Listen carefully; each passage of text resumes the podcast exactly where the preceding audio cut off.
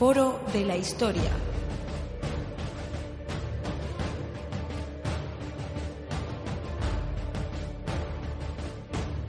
El pasado tiene mucho que contar.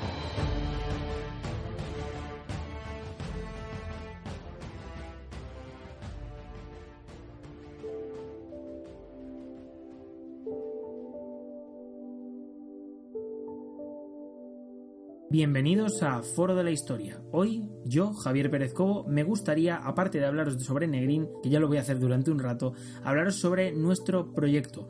Me gustaría dejar bastantes cosas claras, sobre todo respecto a las personas que vamos a ser en este proyecto. Me gustaría destacar que este proyecto siempre tuvo un carácter colectivo, más que individual, puesto que sí que es cierto que yo fui quien empezó con la idea y quien comenzó a buscar pues a una serie de gente que participara conmigo, pero viéndome sobrepasado por el contenido y por otra parte viendo que creo que los proyectos colectivos salen mejor que los proyectos individuales, me gustaría destacar que ahora ya no somos dos coordinadores, puesto que anteriormente éramos eh, Rubén, el chico de Cesaronada, una web que además ha tenido una proyección muy importante y que de hecho ha recibido varios premios como el de 20 minutos, también eh, genera un contenido histórico muy importante en cuanto a artículos se refiere, efemérides o diversas cosas que tienen que ver con la difusión histórica, me gustaría presentar a Miguel Ángel Ferreiro. Miguel Ángel Ferreiro es un chico que es el creador de El Reto Histórico, que es básicamente una revista digital que difunde eh, prácticamente artículos de cualquier tema que os podáis imaginar. Tiene ya unos cuantos años en Internet, de hecho tiene un tránsito bastante importante, puesto que es una página que sitúa eh, muchísimos artículos en la primera página, lo cual eh, creo que dice bastante tanto el esfuerzo de la página, de los propios productores de contenido en la propia página, como de, bueno, pues el proyecto general. Además, eh, Miguel Ángel nos va a ayudar en este proyecto, tanto en debates, entrevistas, introducciones y, por supuesto, con la maquetación del producto y lo que viene siendo el aspecto técnico. Hay que decir que yo tengo la voz más sexy y lo digo sin que me tiemble el pulso. Sin embargo, creo que una de las partes más importantes del foro de la historia es básicamente la maquetación del proyecto. Creo que lo más importante, debido a que también da pues, personalidad y por supuesto da una serie de rasgos que van a ser característicos del programa, es el montaje. Miguel Ángel, hay que decir que tiene muchísima experiencia en esto, nos va a ayudar mucho. Me gustaría dejar también otra cosa bastante clara. Yo, Javier Pérez Cobo, soy el director del programa. Sin embargo, comparto absolutamente todo con los coordinadores, que son Miguel Ángel y Rubén. Los tres tenemos el mismo peso y los tres tomamos las decisiones en conjunto. Por tanto, vais a tener un programa que yo creo que va a ser muchísimo más rico, puesto que las decisiones no las discute una sola persona y se las pasa a las otras dos, sino que va a ser todo, digamos, construido en un ambiente de democracia, lo cual está bastante bien, hay que decir. Por otra parte, bueno, todo va más lento porque hay burocracia por medio, que es básicamente hablar las cosas, pero creo que es una cosa muy rica en la cual eh, conseguiremos formar un proyecto muy importante. Dicho esto, me gustaría destacar que además eh, Miguel Ángel, eh, del reto histórico, tiene unas redes sociales muy potentes, genera un contenido muy bueno en cuanto a contenido visual se refiere, sobre todo en Facebook, donde tiene un montón de vídeos colgados, o en Twitter, donde tiene imágenes muy interesantes. Así que nada, os animo a que lo sigáis, os animo por supuesto a que participéis en el proyecto, puesto que vosotros sois otra parte muy importante del proyecto, aparte de nosotros, los coordinadores, puesto que podéis pedirnos contenido, sugerirnoslo, sugerirnos bibliografía, ayudarnos en cuanto a la elección de temas y por supuesto sugerirnos entrevistas. Dicho esto, me gustaría destacar que ahora vamos a hablar durante una hora de Negrín. Poneos palomitas, sentaos tranquilamente en el sofá o donde estéis y bueno, está salvo la carretera, ahí no os podéis parar. Eh, y bueno, simplemente poneros tranquilos a escuchar sobre Juan Negrín López. Un saludo.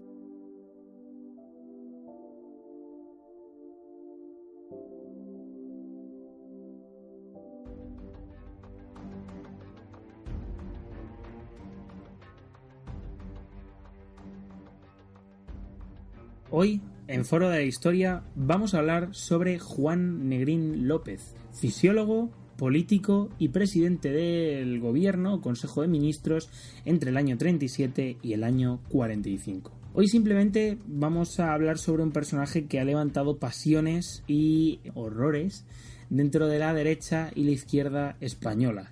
Hay que decir que es un personaje que quedó olvidado, eh, un personaje que cayó en el olvido tras su muerte en el año 56 y que actualmente está siendo recuperado por los historiadores. Es un personaje bastante controvertido, puesto que tiene una serie de escándalos que, bueno, pueden ser más o menos propagandísticos, menos o más alejados de la realidad, pero que hacen que el personaje haya sido siempre muy polémico, pese a él no querer serlo, por supuesto. Es, eh, este personaje es Juan Negrín, por supuesto.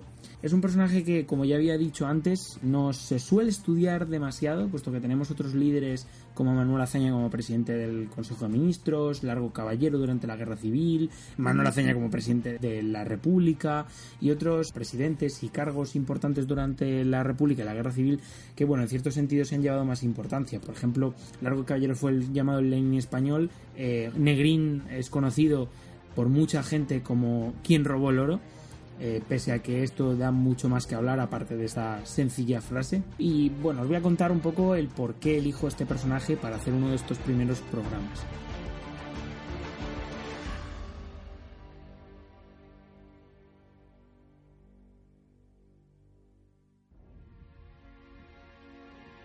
Para comenzar es uno de los personajes o etapas en las que yo me especializo.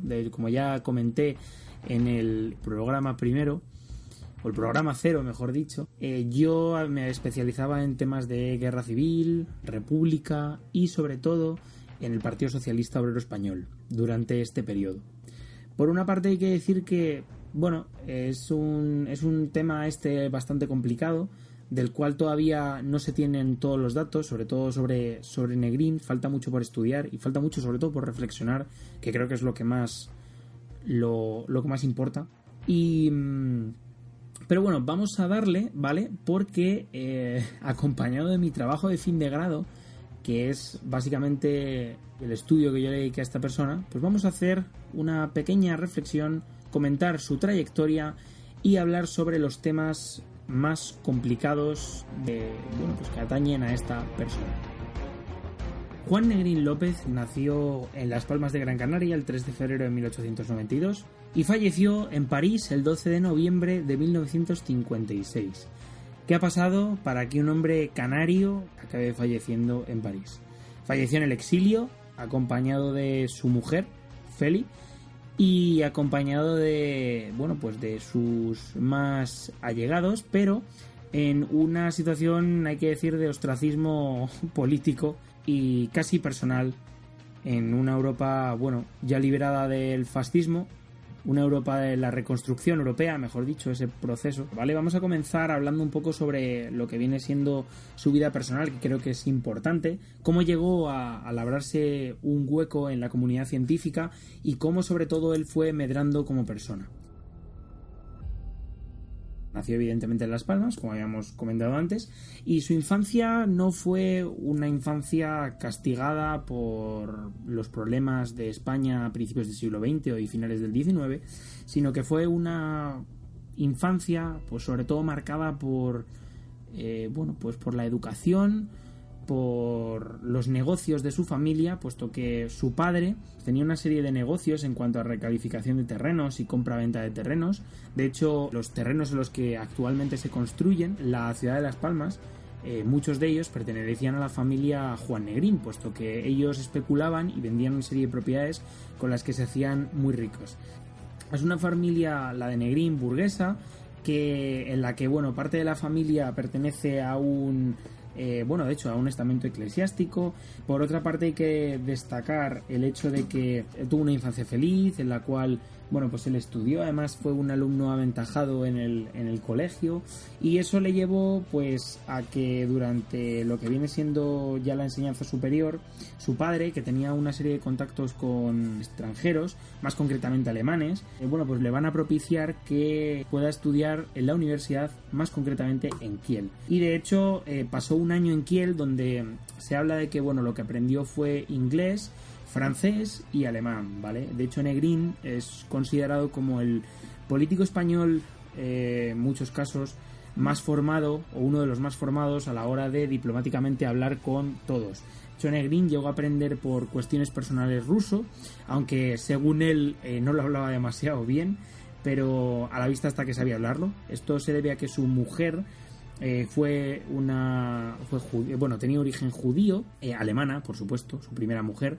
Hay que decir que tenía una facilidad para los idiomas bastante importante. De hecho, estuvo aprendiendo. Bueno, sabía eh, también húngaro y aprendió inglés y francés a la perfección. De hecho, también en cuanto al ruso y volviendo a este idioma que yo creo que va a ser bastante recurrente y creo que tenemos que destacarlo porque al final la república de quien obtuvo ayuda es de, los de la Unión Soviética. Y de hecho, Negrín redactó diferentes cartas, por ejemplo la de el traspaso del oro a Valencia y luego de Valencia a, la Unión Soviética. Ah, bueno, pues de hecho esta carta se redactó en, en y la redactó el propio Negrín. Volviendo a su carrera universitaria, hay que destacar que Negrín se especializó en fisiología, ¿vale? aunque sí que es cierto que estudió también química y economía. De hecho, esta última carrera no la llegó, o grado universitario, no la llegó a terminar, puesto que estalló la Primera Guerra Mundial y no pudo proseguir sus estudios.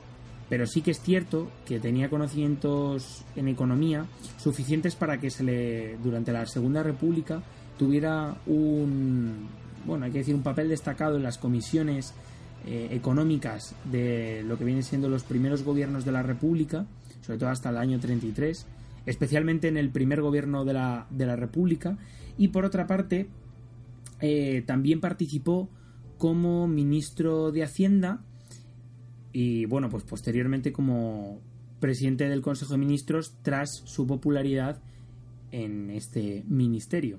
Sobre él, por cierto, hay varias anécdotas muy interesantes que contaremos posteriormente. Sobre sus estudios hay que decir que se pueden dividir en dos etapas. La primera de ellas fue en la Universidad de Kiel, donde bueno, pues colaboró con un, con un profesor bastante importante, eh, fisiólogo también, el profesor Herring, eh, con el que publica varios artículos. De hecho, durante esta época se convirtió en asistente numerario, el cual, bueno, era un puesto en el cual se daba clase y ya estuvo metido en la universidad, lo que le llevó a tener un prestigio bastante importante a su corta edad.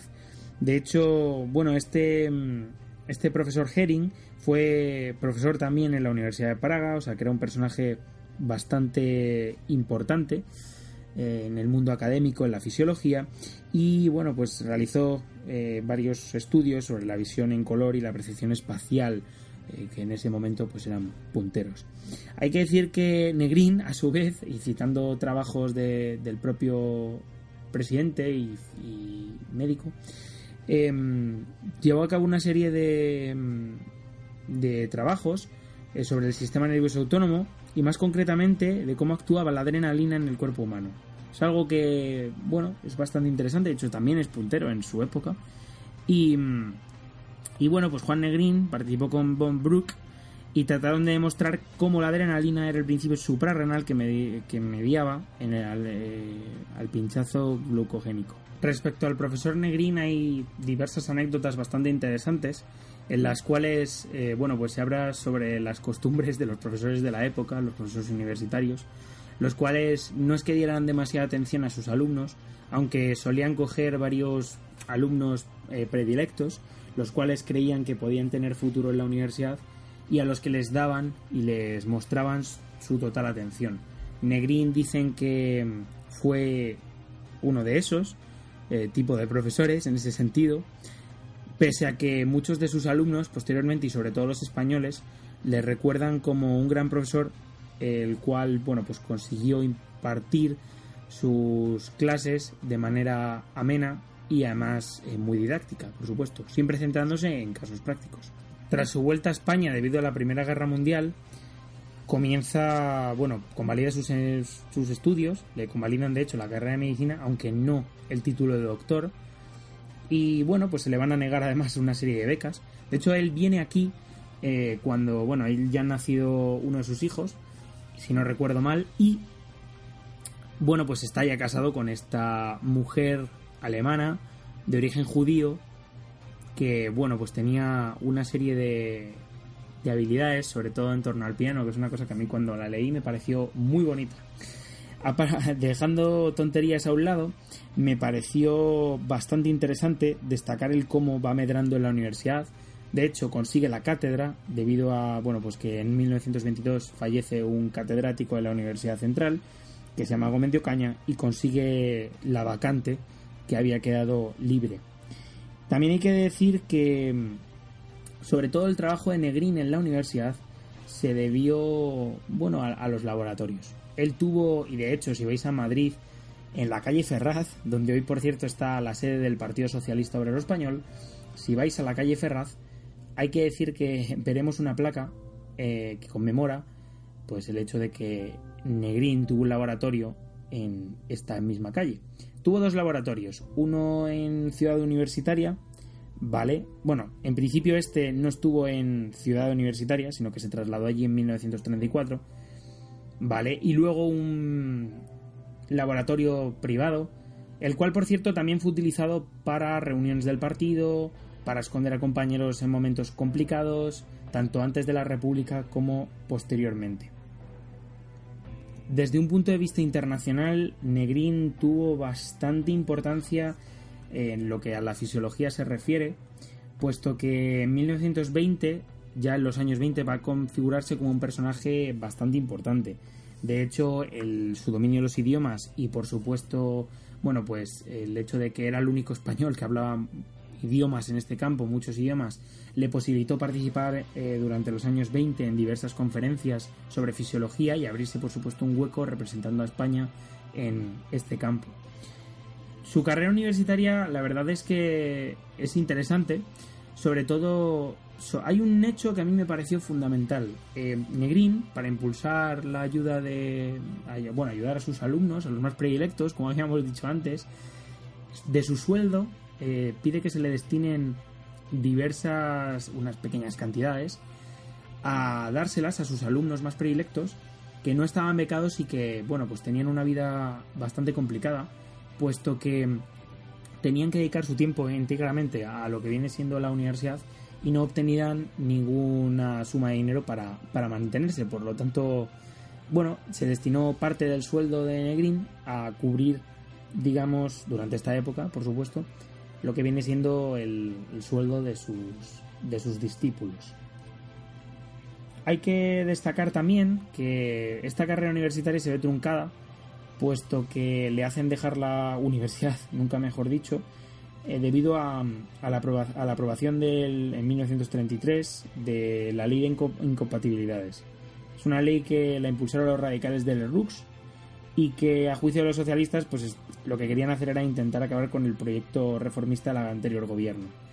En este caso, la ley de incompatibilidades lo que supuso para Negrín, en el caso concreto, es básicamente pues que este señor tuvo que abandonar su total actividad en la universidad, pese a que luego siguió yendo a Ciudad Universitaria.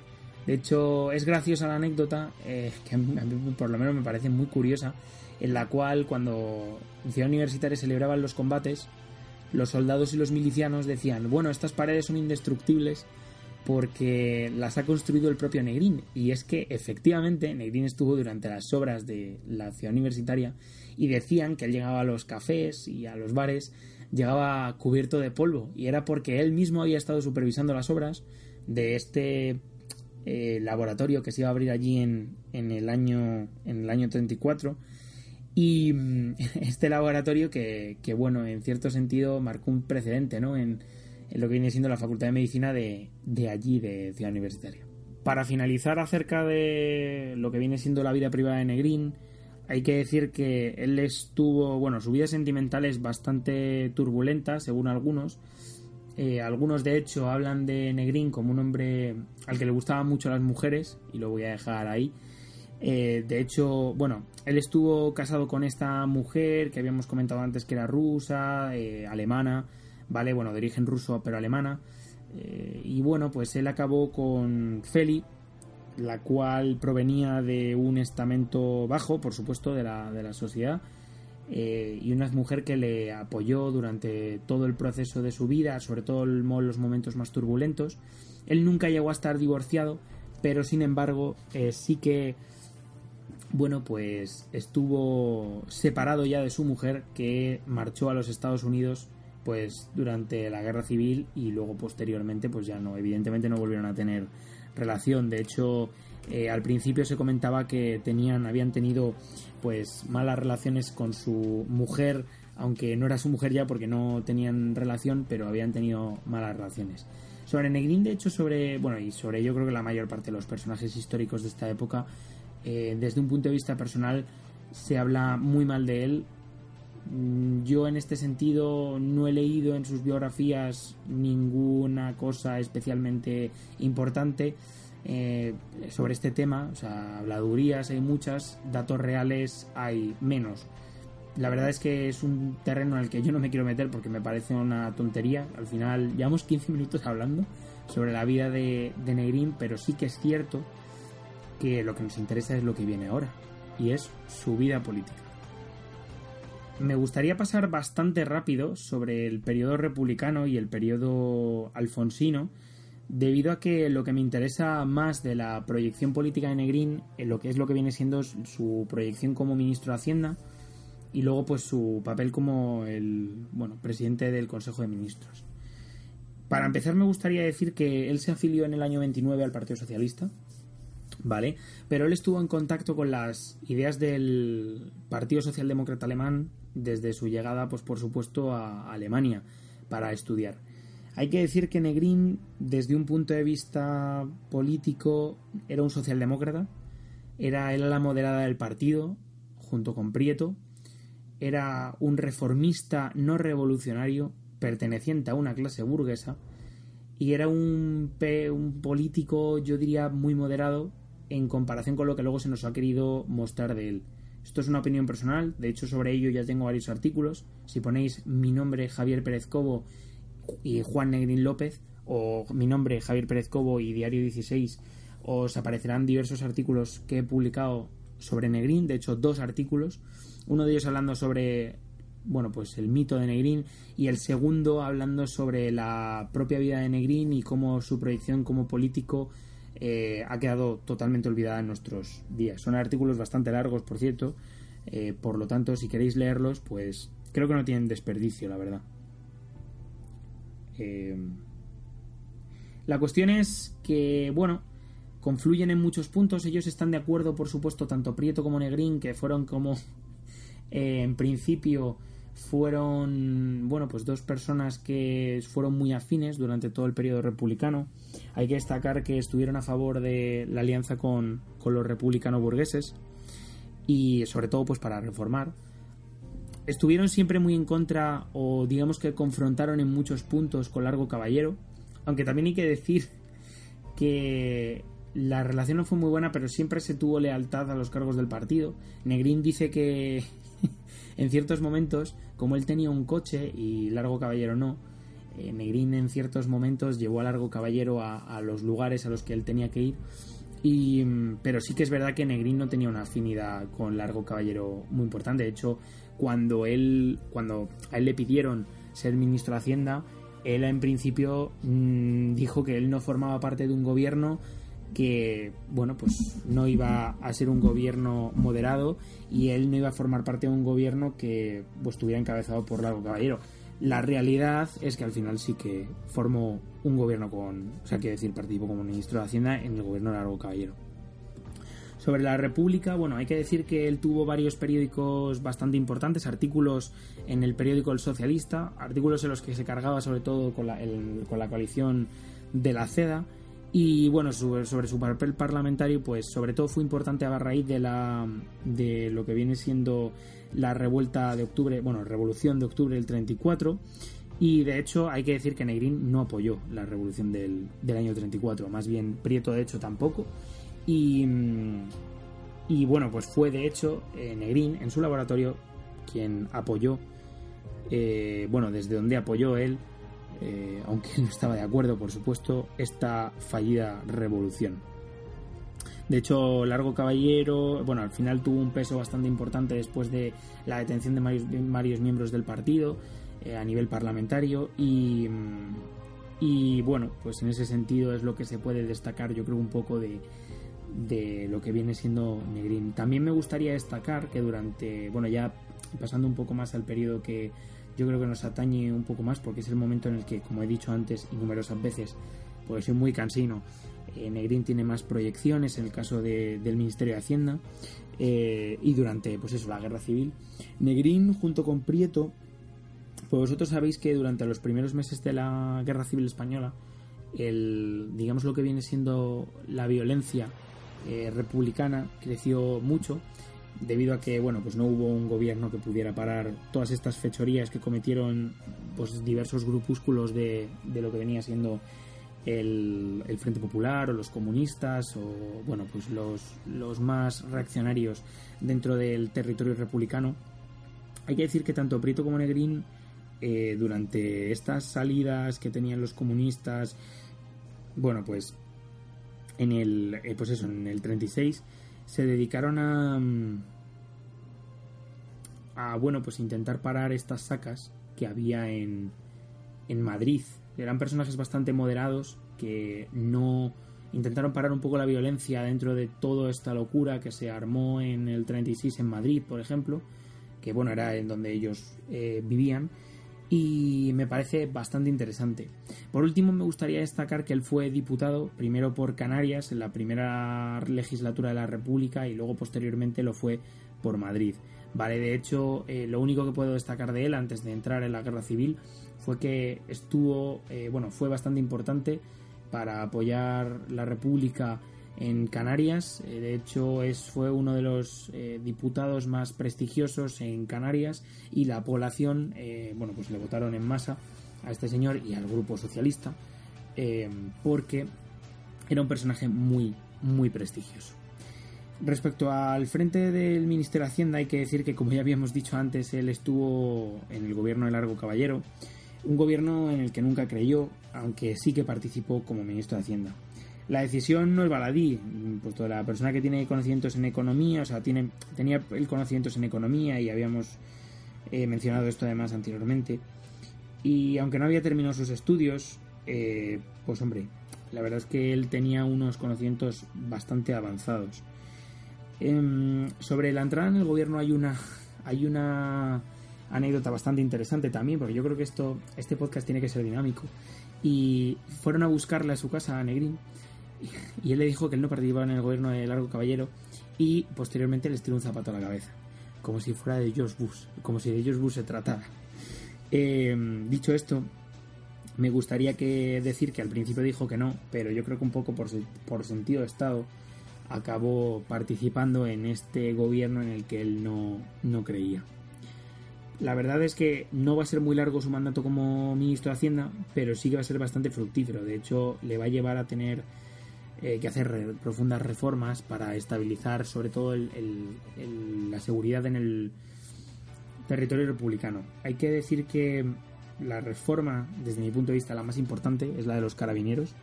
De hecho, estos pasaron a llamarles los 100.000 hijos de Negrín, que es básicamente, bueno, haciendo referencia, por supuesto, a los 100.000 hijos de San Luis, eh, hay que decir que esta guardia, eh, esta guardia lo que tenía como intención era guardar las fronteras, recaudar impuestos y asegurar el orden público en la retaguardia.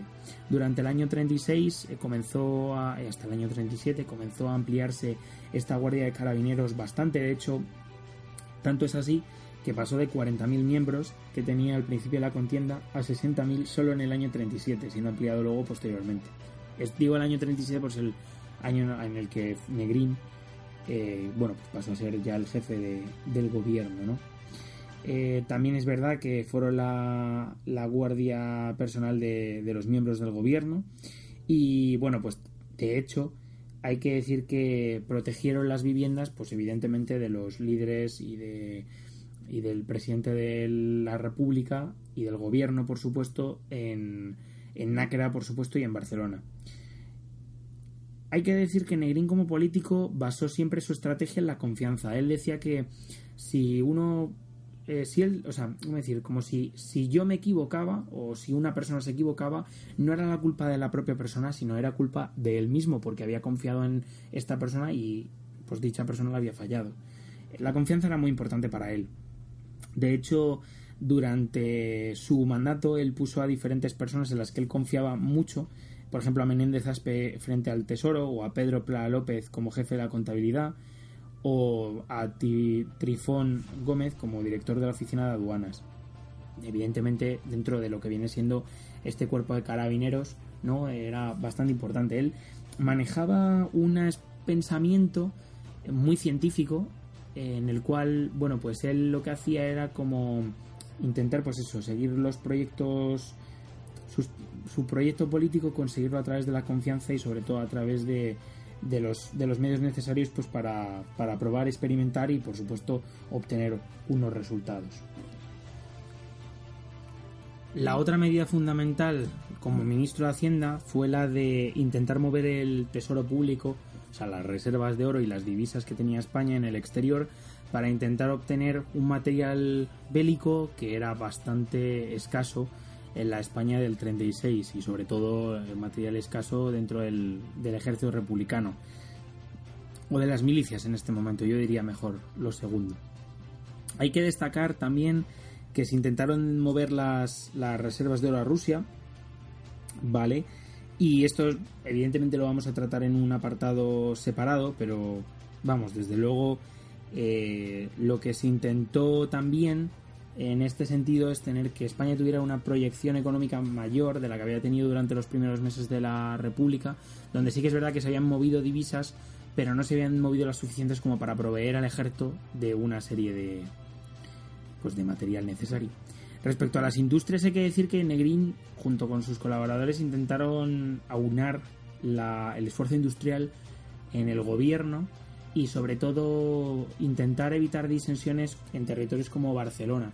De hecho, ya su llegada como presidente del Consejo de Ministros atajó esta situación, la verdad, pero quizá fue demasiado tarde. Esto simplemente es una opinión personal.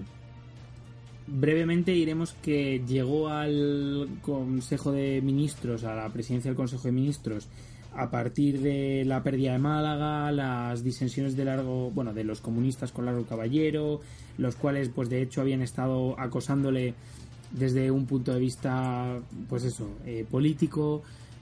La verdad es que los conflictos internos de la República hicieron que, que Largo Caballero, pues consiguiera eh, bueno, pues considera más bien poco de su proyecto político. El, histórico líder de UGT, pues de hecho tuvo que irse sin pena ni sin gloria. Y en este momento es en el que llegó Negrín. Negrín no se pensaba, de hecho, eh, no se pensaba que él pudiera tener, eh, digamos, un papel fundamental, pero dicen que fue, bueno, propuesto por Prieto.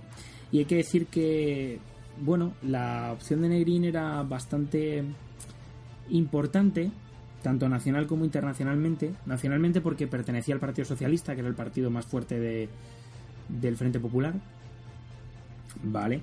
Pero internacionalmente también era realmente importante porque era un personaje, sobre todo, que tenía idiomas, que podía participar y hacer movimientos diplomáticos más profundos justo por los idiomas y por su proyección internacional como médico. Y luego, por otra parte, porque era un personaje que dotaba al gobierno republicano de una imagen de moderación. De hecho, os voy a leer eh, la opinión de Manuel Azaña, ¿vale? Sobre lo que viene siendo la llegada de Juan Negrín al Consejo de Ministros. ¿Vale? Leo literalmente de los de lo que viene siendo los diarios de Azaña, ¿vale?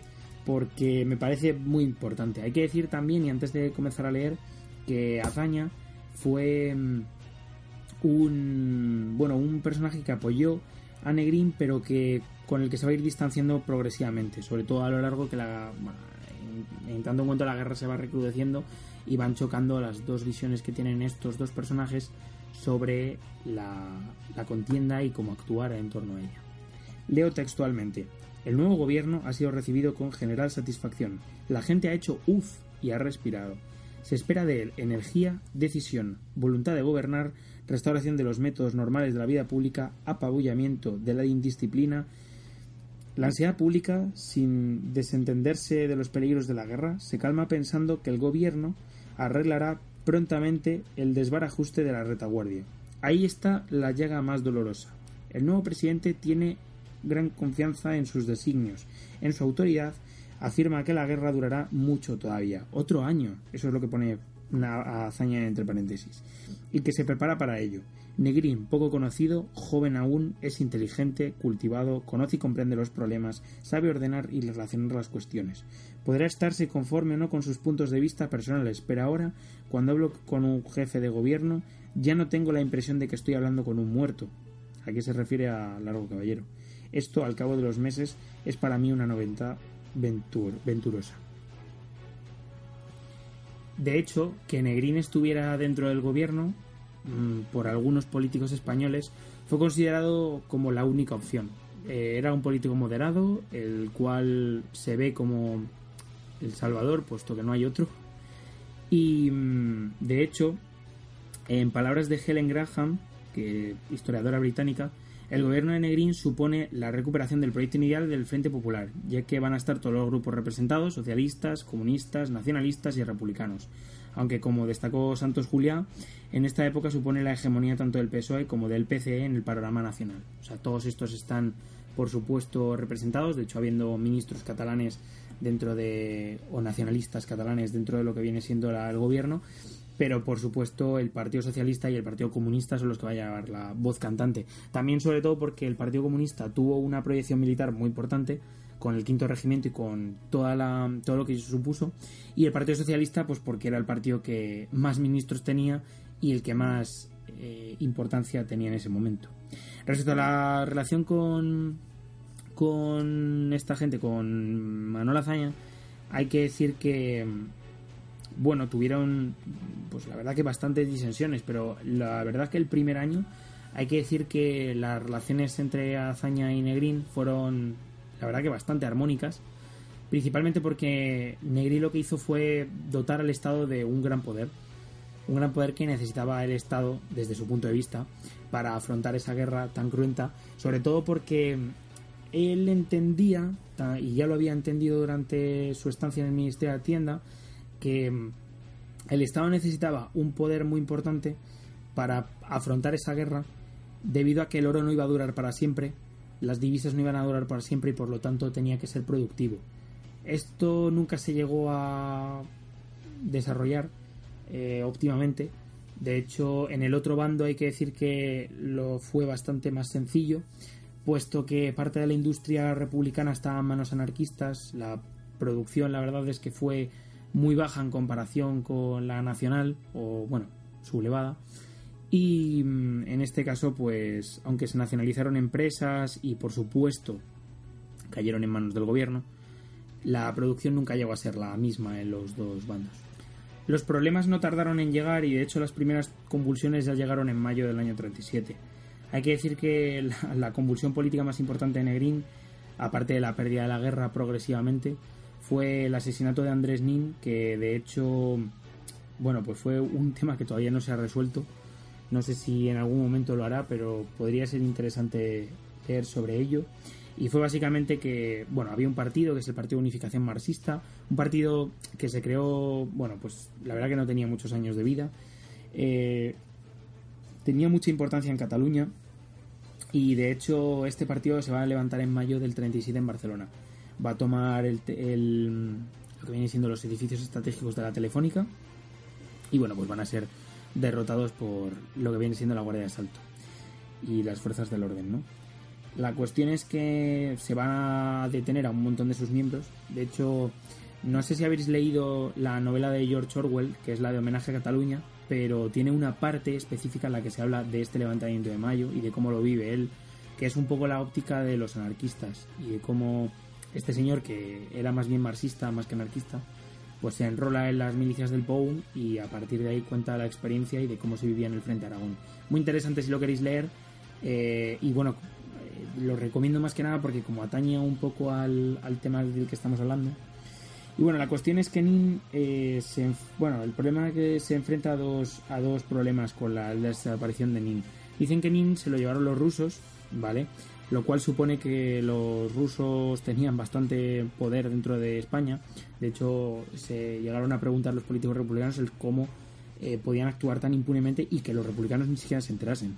Pues en este caso eh, la verdad es que, en fin, el, Frente Aragón está tomado por las milicias del POUM, que es un partido, bueno, era un partido trotskista, Es verdad que solo tuvo una prohibición en Cataluña, como ya he dicho antes, pero sobre todo va a estar militarmente muy presente en el Frente Aragón. Hecho, bueno, su secretario general era Andrés Nin, eh, un antiguo sindicalista que había estado residiendo en Rusia, eh, había abrazado el comunismo a priori, pero sobre todo las ideas de Trotsky, hay que decirlo claramente. Es verdad que cuando llega Stalin al poder tiene que volverse a España, de donde había tenido que salir también por patas. Un personaje bastante curioso, la verdad, para, para estudiarlo. Es verdad que el ascenso del partido fue a nivel regional, sobre todo porque a finales del 36 y por petición del Partido Socialista Unificado de Cataluña, el, el va a ser del gobierno. Inicialmente sí que es verdad que va a tener, digamos, puestos de responsabilidad, pero por supuesto va a ir siendo apartado del poder. De hecho, su poder al final va a ser militar en, este frente a Aragón. Sobre el secuestro del personaje hay varias versiones. Lo que pasa es que no hay pruebas concretas para probar ninguna de ellas. De hecho, lo único que podemos decir nosotros respecto a Negrini es que es verdad que ensució la imagen del gobierno. Hay que decir que dicen que en el NKVD, bueno, pues con Orlov siendo artífice de este plan, eh, secuestraron a Nin lo llevaron a Alcalá de Henares y a finales de julio del año 37, eh, bueno, desapareció. Decían que lo estaban interrogando, pero luego desapareció. La versión que dio Orlov y sobre todo todos los soviéticos fueron, y los comunistas por supuesto, el del PC, lo que dijeron fue que Skenin era un agente encubierto del, del fascismo y que había huido a las líneas enemigas. Aunque, bueno, luego nunca se volvió a saber más de Nin, así que muy probablemente estará bastante muerto. Hay que decirlo claramente. Luego sí que es verdad que Orlov, que fue, se piensa que quien urdió el plan, en sus memorias dice que, bueno, que la documentación que facilitaron en torno a la afiliación a la causa subversiva por parte de Nin era totalmente falsa. Lo que no se llegó a decir es qué pasó con Nin, aunque me parece a mí que eso se lo llevó a la tumba. Respecto a aparte y pasando un poco sobre lo que viene siendo el tema de NIN, que yo creo que ya hemos hablado suficiente, quería simplemente hablar un poco de ello porque fue al momento de, de llegar Negrina al, al, la presidencia del gobierno y, me parece que eso fue un tema que tocó bastante hasta internacionalmente a, la República. Sobre todo por el hecho de cómo los rusos están haciendo este tipo de cosas en nuestro territorio. Eso es lo que, lo que querían expresar los, los políticos republicanos. Y bueno, eh, Negrín es súper importante, pienso yo, desde un punto de vista militar por su política de resistencia. Eh, bueno, en unas cartas que lleva a cabo Negrín en junio del año 39, estas cartas se las envía Prieto. De hecho, la ruptura entre Prieto y Negrín se puede leer a través del epistolario de este mismo año, del año 39, entre Prieto y Negrín, eh, se puede leer de, esta manera. Eh, Negrín le escribe literalmente a Prieto. Dice, siempre dije en mis discursos y notas oficiales, tenemos que ganar y si queremos ganar hay que resistir y estar dispuestos a soportar una guerra larga, penosa y dura. Lo dije en momentos de zozobra y en los más risueños. Hay que decir que la política de resistencia Negrín era la de no dar cuartel al enemigo, eh, intentar aguantar lo máximo posible, esperando que hubiera una o que este conflicto español tuviera una mayor dimensión internacional. Eh, la verdad es que eh, hay que decir que esto fue una posición diplomática, puesto que se intentaron buscar ayudas a la, República desde un punto de vista militar. Por ejemplo, se pidió a Francia que enviara fusiles y cinco divisiones francesas. Por otra parte, a Inglaterra exactamente lo mismo, haciendo concesiones a los gobiernos, puesto que eh, los gobiernos de Francia e Inglaterra en estos momentos eran bastante conservadores, aunque sí que es verdad que el gobierno de Leblum en el año 36 sí que es cierto que, y de hecho durante el año 37 y 38, diversos gobiernos más bien afines a la causa republicana eh, habían estado atados porque el ejército francés era bastante conservador y, y no habían podido actuar. Desde un punto de vista eh, también diplomático, Inglaterra es quien va a estar bloqueando lo que viene siendo la ayuda a España desde un punto de vista diplomático. Pero los republicanos nunca se llegaron a dar por vencidos y siempre hicieron pues una serie de movimientos diplomáticos de cara a conseguir el apoyo de estas potencias internacionales. Eh, respecto a esto, pues eso, son concesiones de tipo militar, concesiones, pues eso, a ayuda de tropas, eh, fusiles, material bélico, Y bueno, en el plano militar hay que decir que la política de Negrín pasaba por la supervisión constante de los frentes de batalla, que de hecho lo hizo él mismo, o parte de, esta supervisión fue él mismo, para aumentar la moral de los soldados, ya que, bueno, en ciertos momentos fue bastante baja.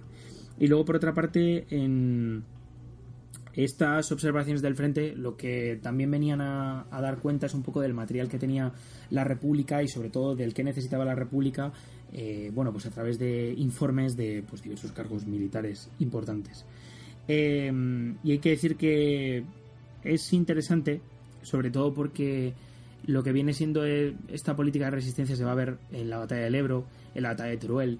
Son, es una, esta política sobre todo, y yo creo que se afianza ya en el año 38, tras la pérdida en febrero de la batalla de Teruel o del territorio de Teruel y sobre todo la, con la partición en dos del territorio republicano, pues hay que decir que eh, se pone sobre todo bastante de manifiesto esta política de resistencia. Es una política de evitar el perder posiciones, el sobre todo luchar todas las batallas y luchar en todos los pueblos y en cada pizca de terreno sin ceder ningún eh, paso sobre todo porque también esto tenía un factor psicológico importante, ¿no? Eh, en el gobierno republicano, un ejército que lucha y que no se va a tener retirada constantemente, pues es un ejército que ya no solo para ellos mismos es más eh, difícilmente derrotable, también va a ser un ejército pues que va a plantar cara a, a sus enemigos, ¿no? Eh, bueno, la propaganda también va a ser bastante importante durante el gobierno de Negrín. De hecho, se hace un esfuerzo cinematográfico, de reportajes, de una serie de pues eh, octavillas y bueno, la propaganda en general, carteles, va a ser muy importante para subir la moral de los de los enemigos. De hecho, hay carteles muy buenos con la foto de Negrín eh, de resistir es vencer. Creo que es bastante evidente. Y, y de hecho dice que la resistencia de hoy dará camino, o habrá, abrirá camino a la victoria del mañana. De hecho, el gobierno de Negri lo llamaron el gobierno de la victoria, puesto que comenzó muy bien con, la ofensiva de, bueno, aunque la pérdida de Málaga, pero la ofensiva, por supuesto, la pérdida de Málaga con Largo Caballero, la ofensiva luego en Teruel, que fue la primera capital de provincia que tomó la República, pues desde el inicio de la Guerra Civil, lo cual fue un golpe bastante duro para los, para los sublevados y mm, bueno, la verdad es que esta política de resistencia también es súper importante porque Negrín tenía apoyos dentro del Partido Socialista, tenía bastantes apoyos. Lo que pasa es que estos se van a ir resquebrajando a lo largo que pasa el tiempo. La política de resistencia ultranza sí que es verdad que va a ser abrazada sobre todo por el Partido Comunista Español, que va a ayudar y sobre todo va a tener un, yo diría que un papel cada vez más eh, importante dentro del o predominante dentro del ejército. No quiero decir que con eso que el Partido Comunista tuviera el control sobre el ejército, creo que eso es un mito, puesto que y esto eh, me parece bastante importante destacar que no llegó a haber el 30% de los oficiales y cargos militares importantes del Partido Comunista dentro del ejército, o que no llegaron ni a sumar un cuarto de lo que viene siendo la jefatura del ejército. Lo que sí que es cierto es que la confianza en Negrín, como habíamos dicho antes, era muy importante y lo que va a hacer es nombrar a los mejores cargos militares pues para ocupar estos, estos puestos. De hecho, es curioso porque eh, Negrín designó a muchos comunistas o algunos comunistas, mejor dicho, para y los fue relevando en tanto en cuanto no hacían bien o no obtenían los resultados eh, satisfactorios eh, en, el ejército, ¿no? Respecto a lo que viene siendo, hay que decir que respecto a lo que viene siendo Negrín en el año, sobre todo en la batalla del Ebro, va a ser importante esta política de resistencia. Se le va a intentar también, pues eso, aguantar lo máximo posible, obtener una victoria que devolviera a la República a la cancha que pues era el, la guerra civil, ¿no? Porque la República hay que decir que, o sí, el gobierno republicano estaba un poco fuera debido a que había perdido las anteriores batallas, le habían dejado un territorio partido en dos y lo único que podía hacer en esos momentos era trincherarse. La ofensiva del Ebro la verdad es que es bastante importante, una ofensiva que yo creo que evidencia muy bien lo que viene siendo esta política de resistencia. Y bueno, dicho esto, la verdad es que el gobierno de Negrín en ese sentido fue bastante importante.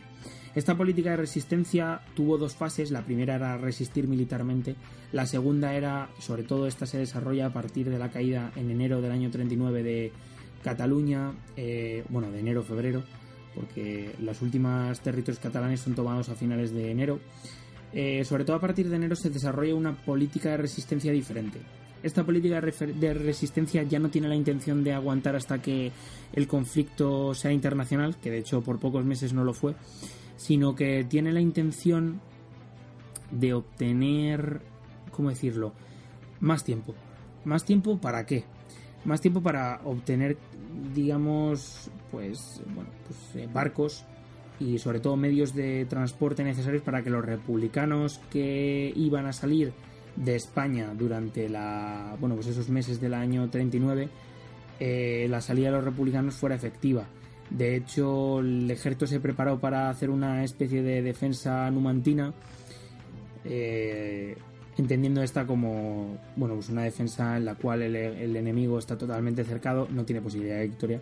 Eso desde un punto de vista militar es claro ya a partir del año 39. Y eso es lo que sería esta política de resistencia. Intentar evitar o aguantar militarmente lo máximo posible para que los refugiados, todas aquellas personas, cargos militares, eh, y del Estado pudieran salir antes, porque la guerra no había terminado. De hecho, eh, Negrín decía una frase que a mí me parece bastante interesante, que es, eh, no nos hemos dado por... O sea, quien se da por vencido es quien ha perdido realmente. Si tú no te das por vencido, no has perdido. Por tanto, el gobierno republicano en el exilio va a llevar a cabo, pues, acciones para deslegitimar, por supuesto, ese gobierno de los sublevados y por otra parte para intentar desde el punto de vista internacional volver cuando el conflicto europeo terminara. Y en eso estuvo Negrín hasta el año 45. Ya finalizada desde un punto de vista militar la Guerra Civil Española, eh, se abre otro conflicto en la vida de Negrín bastante importante que le causó su ostracismo el Partido Socialista. Hay que decir que entre junio y julio del año 39 se hubo una serie de cartas con, con Indalecio Prieto, eh, otro cargo muy importante en el partido, ministro de la Marina, luego ministro de la Guerra y posteriormente, pues, bueno, eh, opositor de Negrín en, lo que viene siendo este exilio republicano. Eh, el JARE y el SERE, que son los dos, las dos organizaciones que, bueno, pues atendieron a los refugiados, estuvieron peleando, eh, pues como lo hicieron Negrín y Prieto, para tener la hegemonía dentro de lo que viene siendo la política de los refugiados y por supuesto para tener la hegemonía dentro del gobierno que se abrió después de pues eso por supuesto la caída física de lo que viene siendo el territorio republicano. Eh, Negrini y Prieto pese a que ahora mismo se les ve como los antagonistas siempre fueron amigos. Y de hecho eh, Prieto confiaba en Negrín y Negrín confiaba mucho en Prieto lo que pasa es que la relación también se fue deteriorando porque, y de hecho en las cartas lo podéis ver claramente, es un libro muy interesante, además muy barato, por cierto, si lo queréis comprar aquí en España, y de la Fundación eh, Indalecio Prieto, que, es que está muy bien porque es súper interesante. Solo es solo el documento, pero es que estos documentos vale la pena tenerlos, si os interesa este periodo concreto.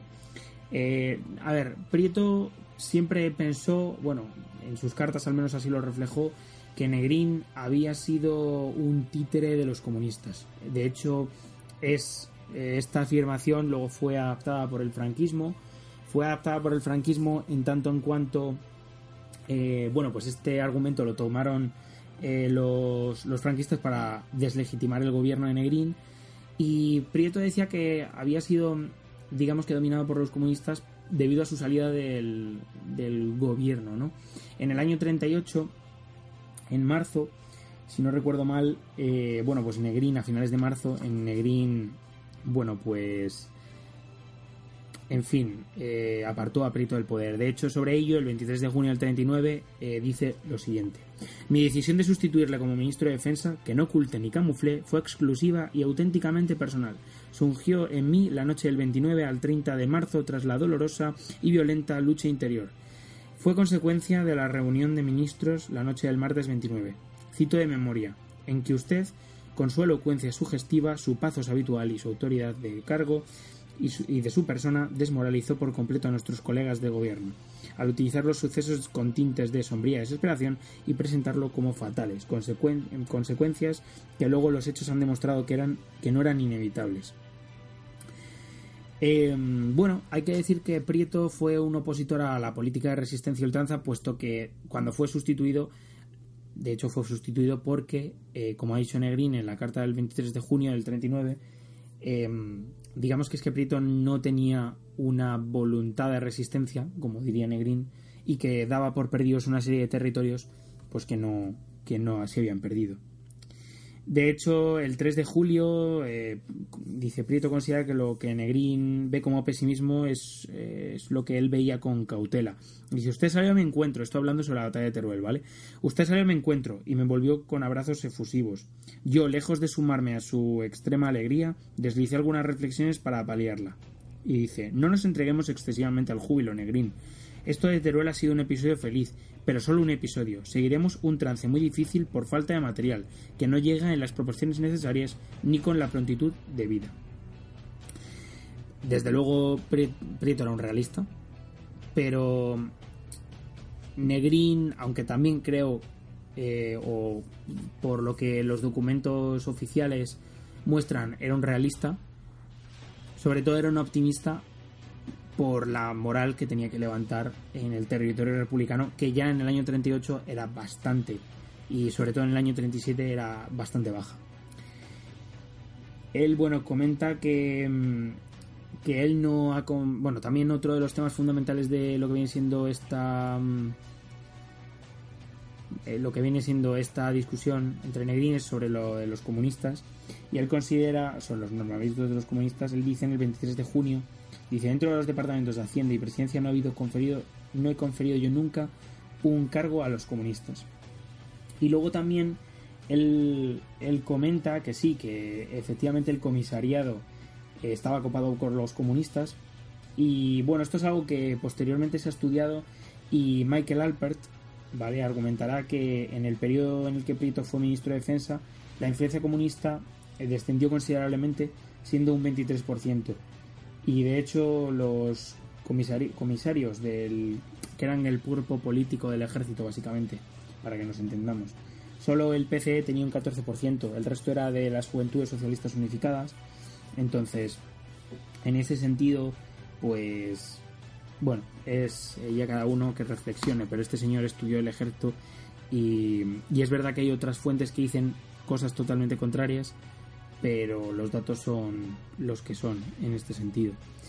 Em, por otra parte hay que decir que, bueno, al final Negrín, eh, bueno, eh, durante estos años de la, del exilio va a intentar pues estar en Londres, eh, París primero y luego en Londres, intentando recomponer el gobierno republicano. Hay que decir que va a estar siempre rodeado de sus leales, em, pero no consigue formar ningún proyecto fructífero para, digamos, eh, que las potencias aliadas eh, intervengan en, en, España.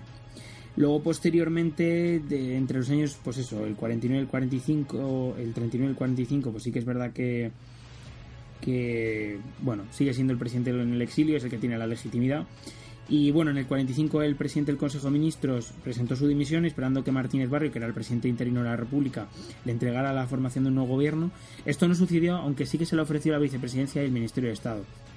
Eh, y esto, bueno, al final fue el fin de Negrín como político republicano. Dice, a partir de este momento hasta su muerte su actividad política se va a reducir notablemente.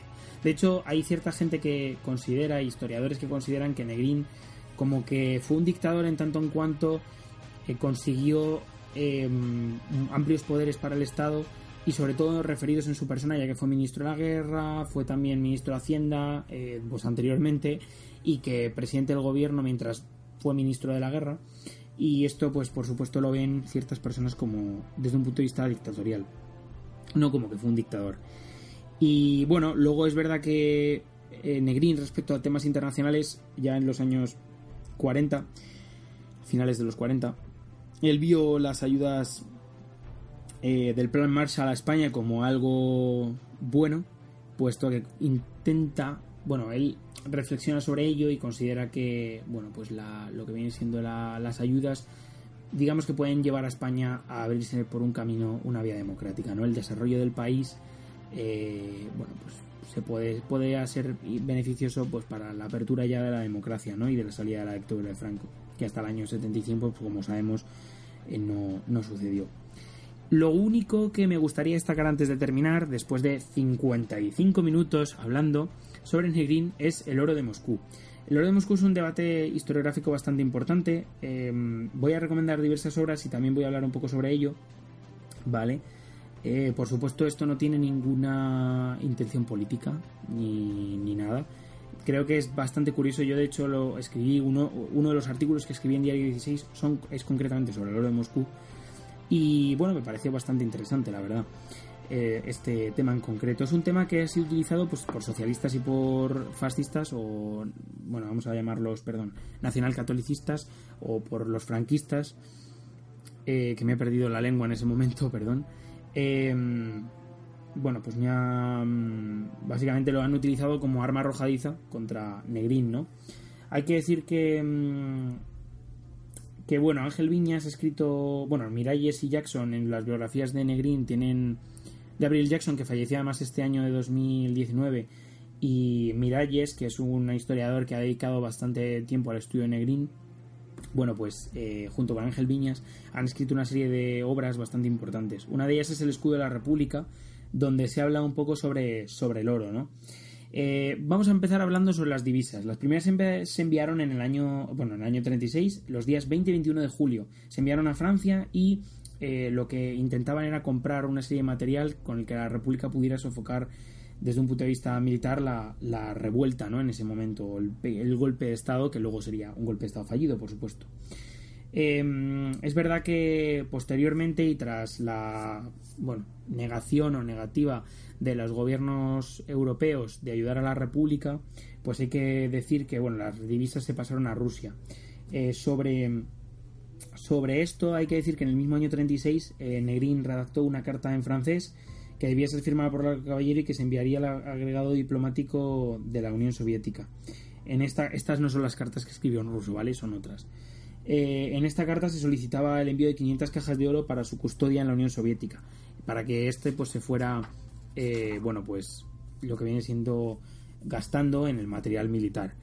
Luego es verdad que eh, la República intentó buscar otras fuentes de financiación. De hecho, se crearon instituciones que aunaban, vamos a decirlo así, un esfuerzo para conseguir joyas y una serie de materiales o de sí de materiales preciosos vamos a llamarlo joyas y, y pues todo lo que tiene que ver con eso plata oro para destinarlo pues a la compra de armas si era necesario esto al final este, estas joyas Muchas de ellas salieron al exilio en el barco Vita, que por cierto hoy está en Italia. Muy curioso este dato, me pareció, cuando lo leí me pareció muy curioso. Em, y bueno, pues la cuestión es que en principio, bueno, pues parte de ellas evidentemente se llevaron al, Vita. Eh, dice que bueno, los créditos que va a conceder la Unión Soviética serán pagados con las reservas que se trasladan a Moscú y estos fondos van a quedar extintos en el año 38. Y de hecho, mm, es verdad que en el año 38 eh, Rafael Méndez, que fue ministro de Hacienda en ese momento, firmó la venta de 12,5 toneladas de oro fino, según Miralles. Es verdad que también el oro se utilizó para comprar en Europa material de contrabando, ¿vale? Y es algo que en realidad no se habla tanto, pero creo que es importante destacarlo, ¿no? principalmente porque este, bueno, la Unión Soviética proveía armas, pero no proveía tantas como se necesitaban, y en Europa se tuvo que buscar eh, pues una serie de, de, armas bastante más, bueno, pues eso, de contrabando. Checoslovaquia fue uno de los territorios que vendió armas, Polonia de hecho eh, vendió armas a la, a la República, eso sí, hay ciertos envíos que los bueno, que los republicanos tuvieron problemas con ellos porque digamos que los diplomáticos que se pusieron y los negociantes o negociadores, vamos a llamarlos, que se pusieron a, negociar, nunca mejor dicho, em, lo que viene siendo estas entregas de las armas, fueron engañados, hemos sido engañados, como diría el meme, pues, bueno, pues fueron engañados y el material o no llegó, o llegó en muy mal estado, o era material muy atrasado. De hecho, si queréis leer un, un libro interesante sobre material bélico de la República, mi recomendación personal es el libro de Alfredo López Rubial, si no recuerdo mal, es un arqueólogo que ha escrito un libro que se llama Volver a las trincheras, muy interesante sobre arqueología de la guerra civil, que nos muestra un poco pues las armas. Le dedica bastante eh, bastante vamos, bastante tiempo a hablar un poco sobre las armas eh, que utiliza la República. Aunque si queréis eh, Viñas también tiene una serie en su trilogía, ¿no? del, del escudo de la República, tiene bastante bueno, pues le dedica bastante tiempo, ¿no? a esto. Y bueno, pues la verdad es que en ese sentido lo que sucedió básicamente fue que Negrín me confirmó y, bueno, a ver, vamos a explicar esto porque es un poco más complicado. Para... Mm, a ver, el presidente, bueno, Largo Caballero estuvo de acuerdo con llevar las, las, eh, las divisas a, a Moscú y hay que decir, de hecho, que es interesante porque digamos que cuando Negrín se lo propuso a Largo Caballero, por cierto, con el que ya había tenido varios encontronazos, porque en un Consejo de Ministros le había dicho Largo Caballero algo así como, si usted necesita dinero, pídalo, pero deje de dar por culo, eso es lo que quiso venir a decir el Largo Caballero. Eh, bueno, pues Negrín en cierto sentido, lo que digamos que cuando le dijo, oye, mira, pues hay que enviar las reservas de oro a Moscú, el otro Largo Caballero estuvo muy de acuerdo en, en realizarlo, o sea que no es algo que, aunque nació de Negrín, Sí que es cierto que es algo que se firmó en un Consejo de Ministros, por tanto la responsabilidad no es total de Negrín, pese a ser uno de los ideólogos de esto mismo, puesto que pensaban que evidentemente el oro iba a estar en su totalidad y bien guardado y custodiado en el Banco de Moscú. Hay que decir también que el, gobierno, eh, bueno, el presidente de gobierno firmaba lo que viene siendo esta orden de, de traslado, firmó esta orden de traslado a Moscú del oro, de estos 500 cajas de oro y luego también, por supuesto, eh, era el ministro de Hacienda quien las contrafirmaba. Por tanto, la responsabilidad no es total de Neirin. Creo que también esto es un mito del franquismo bastante interesante de estudiar y sobre todo creo que ha sido legitimado durante mucho tiempo porque los autores que habían escrito sobre ello eh, principalmente o eran prietistas o eran franquistas o enemigos del Partido Socialista, desde luego. Eh, ahora mismo se está estudiando un poquito más porque han empezado a salir y a salir a la luz una serie de artículos y sobre todo documentos sobre el oro que esperemos que dentro de unos años pues nos den una visión un poquito más en perspectiva y, más importante. Desde luego es un tema sobre el que se puede estudiar mucho y es bastante interesante. Finalmente y para acabar me gustaría hablar de Juan Negrín durante la historia, simplemente reflexionar sobre que el Partido Socialista hasta 2008 eh, no la verdad es que no, no va a ser recuperado.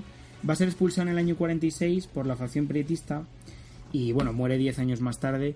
La verdad es que solo se le va a, a rehabilitar durante 2008, o sea, en 2008, que es básicamente el momento en el que se le da a Carmen Negrín, que es su nieta, lo que viene siendo el, carnet de afiliado, a él y a otros tantos eh, otros 37 compañeros suyos.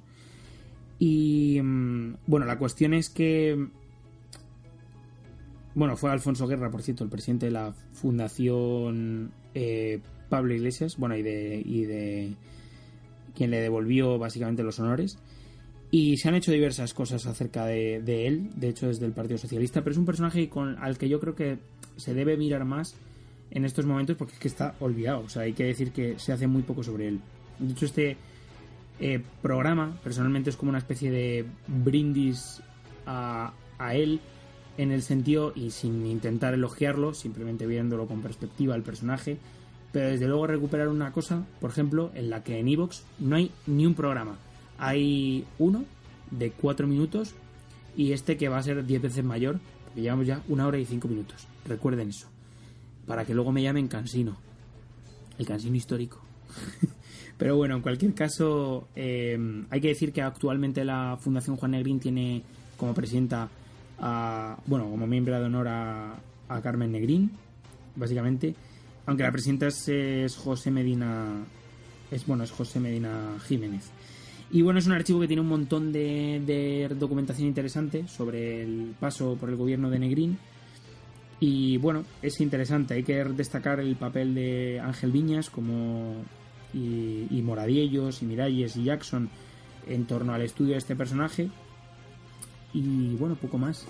La verdad es que después de hablar de una hora eh, sobre Negrín me queda un poco con la boca seca, eh, pero con el alma, eh, la verdad que llena de, orgullo haber llegado a, llevado a cabo un programa de, de una hora. Hay que decir que mm, yo personalmente me gustaría dedicarle unos cuantos artículos más a este tema, porque el tema del oro es que me parece muy interesante y sobre todo que no se ha tratado con, con suficiente importancia.